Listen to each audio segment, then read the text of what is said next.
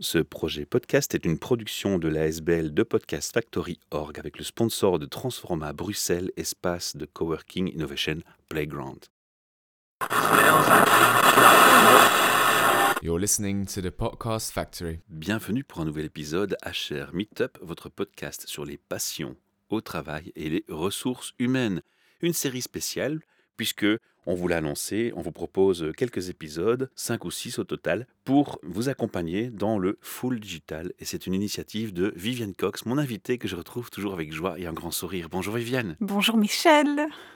On l'avait annoncé aux auditeurs précédemment. Nous allons aborder plus en détail le full digital dont tu nous parlais dans le premier épisode. Dans le second épisode, pour un petit rappel, nous avions un peu fait l'analyse de pourquoi travailler en full digital. Les gains. Avec déjà quelques ponts lancés vers l'employeur et l'employé. Et aujourd'hui, on va plutôt focaliser sur l'employé ou le profil employé pour l'employeur.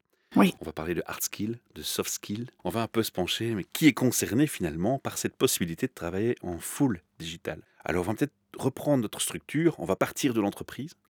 Quel type d'entreprise, Viviane? Quel type d'entreprise peuvent imaginer faire du full digital? On imagine des startups, des grosses sociétés? En fait, c'est toute taille confondue. Effectivement, partant d'une start-up, une PME, des grandes entreprises, mais ce sera surtout le secteur qui va influencer ça. C'est plutôt tout ce qui est service, marketing, communication, la technologie. Voilà, donc bien je sûr. Vois mal, je vois mal mon pharmacien, quoique, devenir full digital. Quoique, je pense qu'il y a déjà des services online pour la pharmacie. Hein. Les professions comme les femmes de ménage, les gens qui travaillent pour réassortir les magasins dans les rayons, eux ne seront évidemment malheureusement pas concernés par du full digital, ça ça me paraît être évident et logique. Il y a toute une série de secteurs qui de toute façon ne seront pas concernés par le débat. Là, on a besoin de l'humain sur place, de la logistique. Mais voilà, si on prend déjà rien que le secteur tertiaire, il y a déjà beaucoup d'entreprises qui peuvent évaluer aujourd'hui les opportunités pour le futur. Hein. J'imagine que quand tu as fait cet exercice d'analyser un peu les professions, les métiers, les entreprises qui sont concernées, puisque tu vises ici clairement le secteur tertiaire, on l'avait dit dans le premier épisode, tu t'es inspiré de ce qui se fait à l'étranger. Alors si on parlait un peu de ce qui se fait dans d'autres pays par rapport à ça Chaque fois que je me pose une question, je regarde, c'est un automatisme, je regarde ce qui se passe hors frontières. Et on voit déjà, par exemple, en France, beaucoup de débats sur le sujet. Ça ne veut pas dire déjà qu'il y a des actions concrètes, quoique il y en a déjà beaucoup, mais beaucoup plus que la Belgique. Et puis il y a le nord de l'Europe hein, qui est toujours un inspirant, les pays scandinaves, les Pays-Bas. Et puis après, bon, forcément, les États-Unis, c'était les premiers en fait. Le Canada, ce sont des grands pays avec des déplacements. Euh, gigantesques. Et là, en fait, le télétravail, c'était la solution. Est-ce qu'ils sont déjà pour autant avancer dans le full digital Oui. Tu as une idée de pourcentage ou d'impact? En tout cas, aux États-Unis, ils sont en train de prédire qu'en 2030, il va y avoir 30% des entreprises qui vont passer en full remote. Wow. Donc ceux qui se sont lancés n'ont pas rebroussé chemin parce Et qu'ils sachant que ces entreprises ont des antennes en Europe, ils vont transférer cette culture-là en Europe, j'imagine. Oui, donc ils sont très à l'aise, on va dire, dans le recrutement international. Ils sont très à l'aise à gérer les time zones. En tous les cas, ils ont vraiment compris que c'est le focus sur les bénéfices et que c'est rentable. Oui, très rentable. Rentable pour maintenir les talents. Je viens de lire, Michel, le livre sur Netflix. Je ne sais pas si toi tu l'as lu. Mais eux se font un point d'honneur de faire des mises à jour des salaires selon le marché. Et ça, c'est aussi le futur. C'est de pouvoir justement avoir ces tirelires pour pouvoir vraiment évoluer continuellement dans l'investissement de son personnel. Ça rejoint ce qu'on disait dans l'épisode 2, hein, faire de ses gains un investissement pour le bien-être et améliorer la qualité de vie et la qualité de travail des gens. Oui. C'est finalement améliorer la productivité, donc les conséquences positives pour l'entreprise. Alors, on parle d'USA, tu m'as parlé d'Europe. Australie, Asie, c'est aussi quelque chose qui est ancré dans leur culture. Oui, en Asie, c'est surtout à Hong Kong que Mhm. ça se passe. L'Australie est bien sûr un énorme pays, donc là, le télétravail, c'est vraiment... Ils sont aussi assez pionniers. Oui. Alors, Viviane, on l'a dit, il y a des entreprises qui sont aux États-Unis. Elles n'auront certainement aucune difficulté à transférer cette culture du full digital en Europe pour leurs antennes présentes en Europe. Cependant, et les entreprises purement belges, avec au-dessus un CIO, je pense que ces gens, il faut falloir les convaincre parce que Je crois qu'ils ont compris leur intérêt financier, les avantages, je pense qu'ils sont pas stupides, ils sont à leur poste assez intelligents pour les comprendre immédiatement. Évident. Par contre, ce que je pense qui est plus un frein, ce sont les craintes. Oui. Les craintes et peut-être euh, des barrières à faire tomber. Alors, quels sont ces éléments où, où ça coince un petit peu, d'après toi? Qu'est-ce qu'il faut un peu changer dans Mhm. l'esprit de ces CEO, dans leurs clichés Mhm. Est-ce qu'ils ont des clichés Oui, les clichés sont encore là en pensant oui, mais depuis la pandémie, ce télétravail est inconfortable et on jette tout ensemble alors Dans que le même sac. dans le même sac. Alors qu'ils avaient pris, pardon de t'interrompre, la Ouais. leçon de je manque de confiance en termes de management et je Oui. découvre que la confiance, ça fonctionne. Tout à fait. Ne tombons pas dans le même panneau. Ne refaisons pas jeter le bébé avec l'eau du bain. Exactement, faisons le tri. Donc je pense que c'est important de prendre du recul en tant que CEO en disant bah tiens, qu'est-ce qui a bien fonctionné? Qu'est-ce qui était une belle surprise? Et qu'est-ce qui ne va plus aujourd'hui?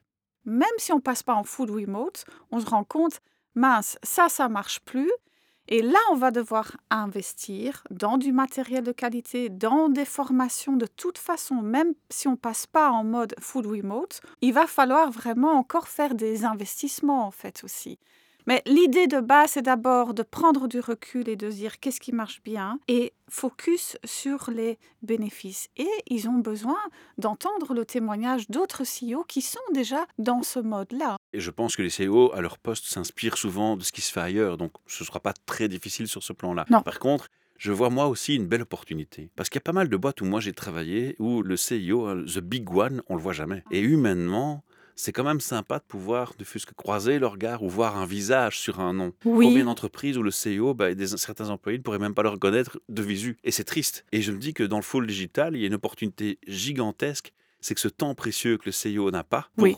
être visible auprès de tous, avec le digital, avec quelques outils, il peut en une fois faire une communication, être visible par tous en même temps, en un clin d'œil, en quelques secondes. Tout à fait. Donc ça fait partie de cette culture en full remote, c'est de être en tant que CEO vraiment actif, d'être visible, de montrer qu'on a envie d'être proche des équipes parce que pendant ce confinement, il y a des CEO qui l'ont fait et d'autres qui n'ont, comme tu dis, ne pas montrer leur visage, pas de vidéo online sur l'intranet pour envoyer des messages, Un pour podcast. encourager un podcast, Michel, parce que ça aussi en full remote, il y aura de plus en plus des podcasts internes. Et donc ça, c'est sympa parce que c'est important d'apprendre à se connaître. Je confirme, je reçois des demandes dans ce sens qui Ah, sont en bah train de se préparer. Oui, tout à fait. Et justement pour les Il y a un intérêt nouveaux des arrivants.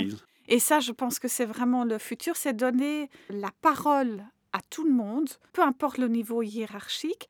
Et on va voir que certaines personnes qui sont un peu plus introverties, qui vont être moins à l'aise dans des réunions, vont tout d'un coup rayonner par le canal des podcasts. Mais ça va plus loin que ça. Ça va aussi sur la culture de on en a marre de ces meetings à répétition qui servent à rien. Parfois, il est plus constructif de faire une communication en entreprise sous format podcast, de le mettre disponible et les gens vont l'écouter quand ils ont le moment pour Voilà, le faire. Quand tu fais un meeting, tu imposes un temps à un groupe de personnes qui ne correspond pas forcément au meilleur moment pour son agenda et sa charge de travail. Il y a toujours une contrainte. C'est peut-être pour ça aussi qu'il y a un moment, un ras-le-bol parce qu'il y a des abus, parce qu'il y a des meetings où franchement les gens se tournent les pouces et on se demande pourquoi ils sont présents, dans l'extrême. Mais il y a aussi surtout le fait que ça tombe pas toujours au bon moment et que c'est pas toujours facile à caser dans un agenda bien rempli. Eh, c'est Tandis clair. que si tu as le contenu d'un meeting de toute façon qui est résumé en podcast, tu peux l'écouter de chez toi pendant que tu fais une tâche répétitive, tu peux l'écouter à ta pause, tu peux l'écouter sur un temps de transport, tu peux l'écouter en allant chercher ton sandwich. Et Tout à finalement, fait. Pour certains sujets, ça se prête très bien. Et puis, quand on parle des réunions, bah, c'est aussi diminuer le nombre de participants. hein, parce que quand on va déjà au-delà de 8 personnes, ça commence déjà à se compliquer. et c'est chronophage. Et c'est chronophage. qu'il faut que tout le monde ait au moins l'occasion de s'exprimer, donc ça allonge. c'est clair, c'est clair. Et puis, il y a une crainte aussi des CEO de se dire, bah, tiens, on va travailler plus de manière asynchrone et plus vraiment en même temps. Et pourtant, les entreprises en full remote qui sont productives consacrent 80% de leur temps en asynchrone. On essaye de diminuer le nombre de réunions. En général, ils ont une moyenne de 3 heures de réunion par semaine. Après, le reste devrait se faire de manière asynchrone. Il y a des médias qui peuvent s'y prêter, ça, ça me paraît évident. Donc ça, c'est très Oui. bien pour moi et mon ASBL. oui, Michel. Alors, parenthèse étant faite, je vais revenir donc sur le qui, puisqu'on parle ici de profils, de métiers qui se prêtent au, au télétravail ou au full digital. Viviane, on précise aussi que ce n'est pas parce que tu es visionnaire et que tu comprends l'intérêt d'un full digital, pas forcément pour tout le monde, mais pour une grosse partie d'entreprise, que pour autant tu renies l'hybride ou le télétravail occasionnel. Ça reste ton corps de métier, ton corps d'expertise, on le précise.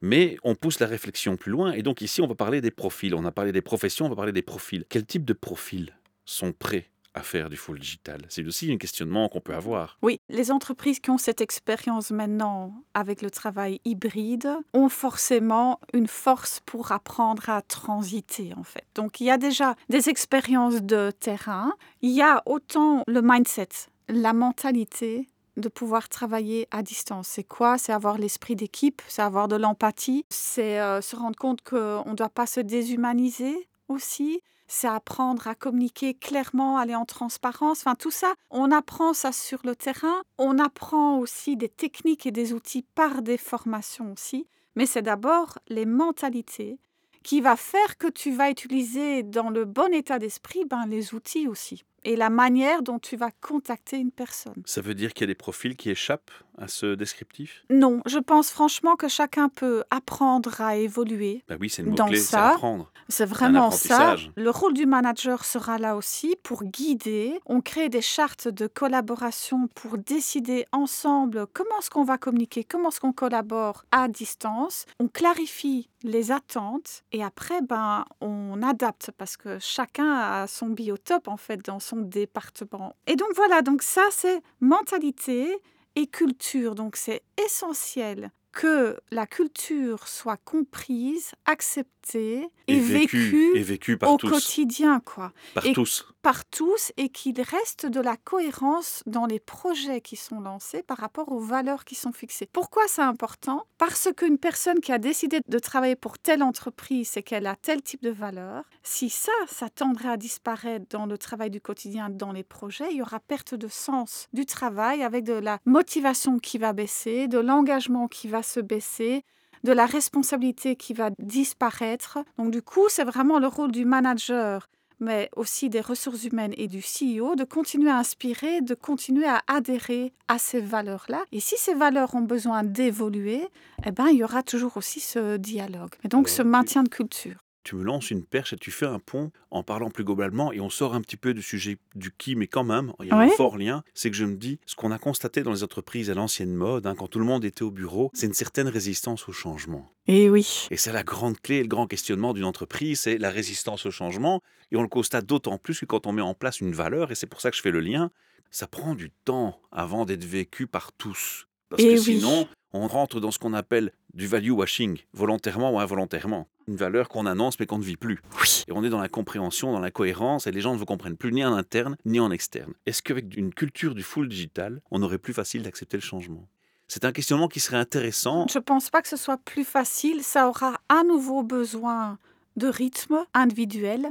Et tu sais ce qu'on pourrait faire? On pourrait demander aux auditeurs de nous donner un avis. Est-ce qu'ils pensent que la résistance au changement serait toujours aussi forte par rapport à leurs compétences, par rapport à leurs fonctions et par rapport à l'employeur? Oui, je pense que c'est une bonne question. Alors je suis curieux de voir les résultats quand on postera ce podcast Moi avec ce questionnaire et, et cette enquête. Alors on vous invite bien entendu, s'il vous plaît, à réagir à cette enquête et à donner votre opinion, mais pas que. Votez et dites pourquoi. Surtout ça. C'est important de commenter. Alors, Viviane, dans la question du qui, qu'on va parler de compétences. Alors, Oui. de soft skills et de hard skills. Tu peux nous en dire plus? Aujourd'hui, on remarque déjà que les compétences, justement dans les soft skills, euh, sont des attentes nouvelles et nécessaires. Apprendre à communiquer, l'écoute, la communication non violente, La confiance en soi la confiance en soi aussi, de l'assertivité, parce que le feedback, c'est très important. On va Une pas attendre de, se feedback. revoir en réunion live, parce que ce sera vraiment plus pareil. Ou si j'attends une semaine pour dire que j'ai un quoi que ça ne va pas Ça va s'escalader, en Ouais. fait. Mais je sais que tu as songé fortement sur ce, ce questionnement des skills, donc je voulais absolument t'interpeller sur cette expertise que tu as pour accompagner les RH, justement. C'est vraiment très important que humainement, on puisse faciliter la collaboration, mais l'expression aussi de soi. La confiance, on en avait déjà parlé, on l'avait déjà vécu avec le télétravail. Ça reste aussi une capacité et un skills. Moi, je l'englobe dedans. Parce que faire confiance managers. ou mériter, parce qu'on dit faire confiance, mais il y a aussi mériter la confiance. Oui, ça se construit. Dire ce Mériter, qu'on fait et faire ce qu'on dit. Voilà. Effectivement, c'est relier la parole aux À actes. C'est mettre en place de la proactivité, de ne pas attendre pour qu'on vienne vous chercher, pour demander du suivi, mais de soi-même vouloir cette transparence sur l'état d'avancement de son travail et d'avoir justement cette aisance technique aussi d'utiliser aussi les outils. Les outils hein. digitaux. oui. Parce que Full digital veut dire digital, c'est clair. Eh hein. oui, c'est clair. Donc, on, on a besoin, en full remote, d'être vraiment un digital freak et geek. En fait, il faut vraiment être curieux, de vouloir apprendre aujourd'hui et de chaque fois apprendre les nouvelles évolutions parce que le digital, ça s'adapte continuellement. Mais heureusement, Michel, la majorité de ces outils sont très user-friendly, en fait. Voilà, hein. donc on n'exclura pas les, les pré-retraités pour autant. Mais non, non, non, non, ils peuvent aussi le faire. Alors Viviane, est-ce que je me trompe si je me dis que finalement, le full digital sera peut-être la meilleure école de la proactivité Qu'il faut être plus proactif, plus anticiper, plus réagir et ne plus être dans l'attente ou la réaction. C'est surtout ça l'élément clé. Oui, Michel, parce que justement, ça nous sort du mode urgent. Quand on est au bureau, on absorbe très vite les urgences, on est sur le vif, en fait. Tandis que quand on est en télétravail, on a cette prise de recul. Dans un premier temps, on peut plus nuancer les priorités, pas juste être dans l'urgence. Et ça permet cette réflexion de proactivité, de dire, OK, là, je prends du recul, je vais commencer à avancer sur ça, sur ça, sur ça.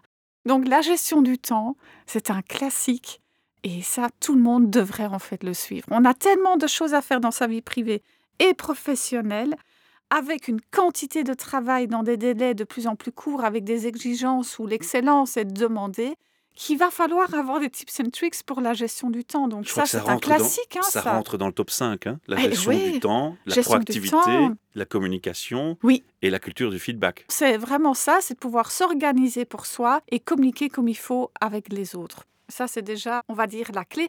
Après, c'est aussi comment est-ce qu'on s'organise au niveau spatial, aussi chez soi, parce que ça, c'est... On s'est improvisé un petit coin télétravail depuis le Covid, mais maintenant, si on passerait, on va dire, à 100%, il y a lieu de créer un cocon Oui. de confort et de est une autre de bien-être tes aussi, expertises, hein. c'est un là- une autre approche. Oui, tout à fait. Oui, C'est oui. vrai. Et là, tu accompagnes les employés aussi à, à avoir cette réflexion de Oui. comment réorganiser, rappelons-le, son bureau, son espace de travail. C'est l'un de tes corps de métier, l'une de tes nombreuses cordes à ton Ah arc. oui, c'est ça. hein, C'est parce que, euh, allez, au début, j'ai fait stylisme d'intérieur et puis j'ai reçu des projets pour des bureaux à domicile. Et c'est là qu'en fait, euh, Le fil s'est on installé. regarde, voilà, Michel, quand on regarde par le trou de la serrure, on voit quand même des petites surprises.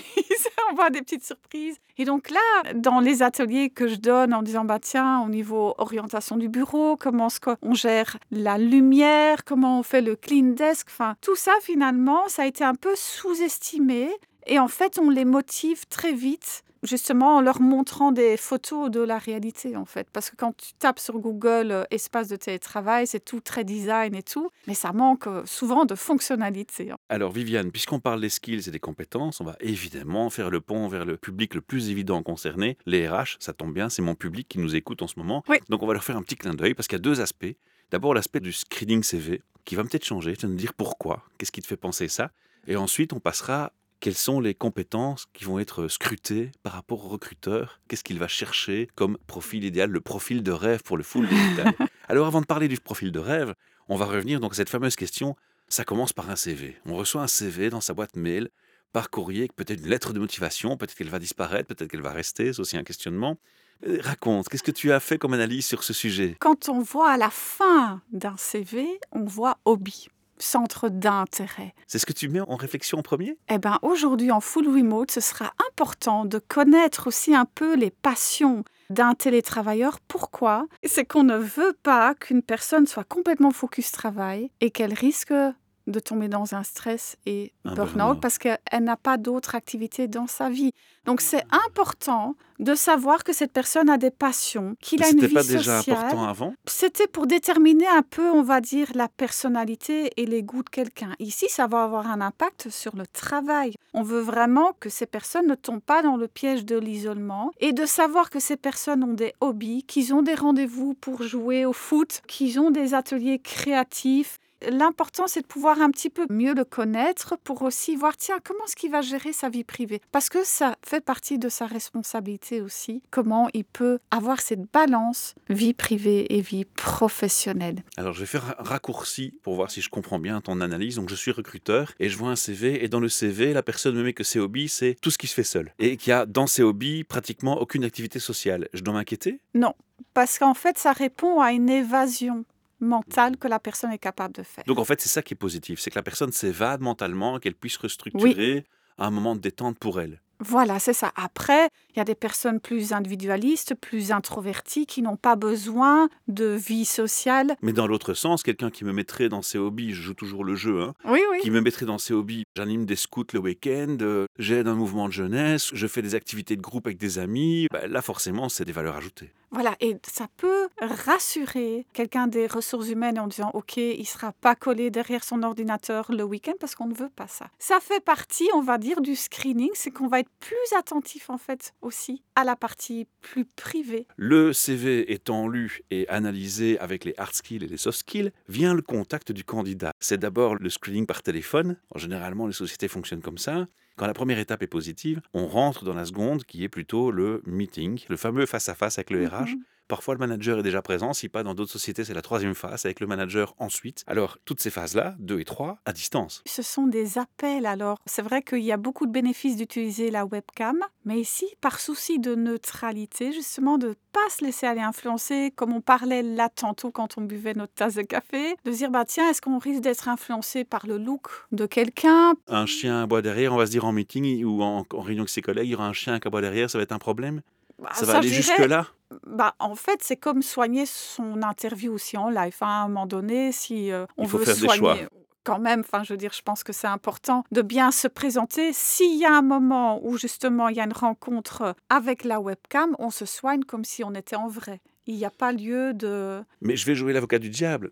Encore une fois, d'un autre côté, il faut être authentique. Et donc, tout masquer pour plaire n'est peut-être pas la meilleure solution. Je prends l'exemple du chien. J'ai mon chien qui aboie.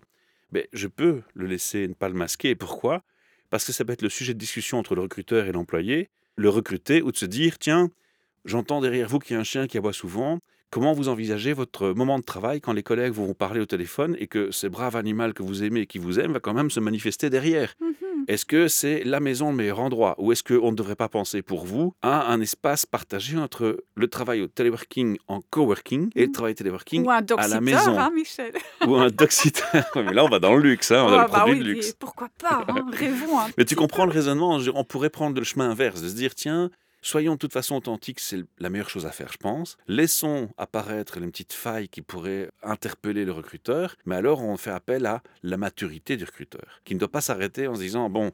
Il n'y a pas de solution. hein. C'est plutôt voir l'opportunité de solution derrière. Et la solution à proposer à l'employé et le candidat convient. Je vois quelque chose qui pourrait perturber le travail en full digital. J'en discute ouvertement, honnêtement, pour chercher directement une solution et pas attendre que le problème qui aurait été masqué en premier temps, en second temps, Ah apparaisse et pose une réelle problématique. C'est clair qu'il y aura, on va dire, tout un questionnement sur les conditions du travail à la distance, comme quelle est la vision du télétravailleur en fait là-dedans. L'authenticité, moi je la partage aussi, mais elle peut être associée au professionnalisme. Après, quelle définition on donne sur le de professionnalisme nuance ou sur le branding de l'entreprise? Voilà. Et là, on touche la culture. Donc, je pense que c'est légitime aussi de trouver des candidats qui fitent de manière naturelle à la culture. S'il va falloir dire, écoute, ça se passe pas comme ça chez nous, ça peut être quelque chose de compliqué hein, aussi. Donc, authenticité, oui, mais il faut que ça fitte en fait avec la culture. Si je t'ai poussé sur ce chemin et que je t'ai un peu taquiné sur ça, Ah c'est parce bien. que le but, c'est de se dire que quelque part, dans ton accompagnement, tu dois peut-être aussi avoir un dialogue avec les RH dans leur façon de recruter par rapport au point abordé, certes, mais aussi sur voir les choses différemment à un moment donné, s'ouvrir l'esprit. Ah, mais c'est clair, on, On, ne- peut on avoir ne le candidat qui fait tous ses efforts pour plaire, mais qui a un truc qui échappe, un couac momentané, ponctuel,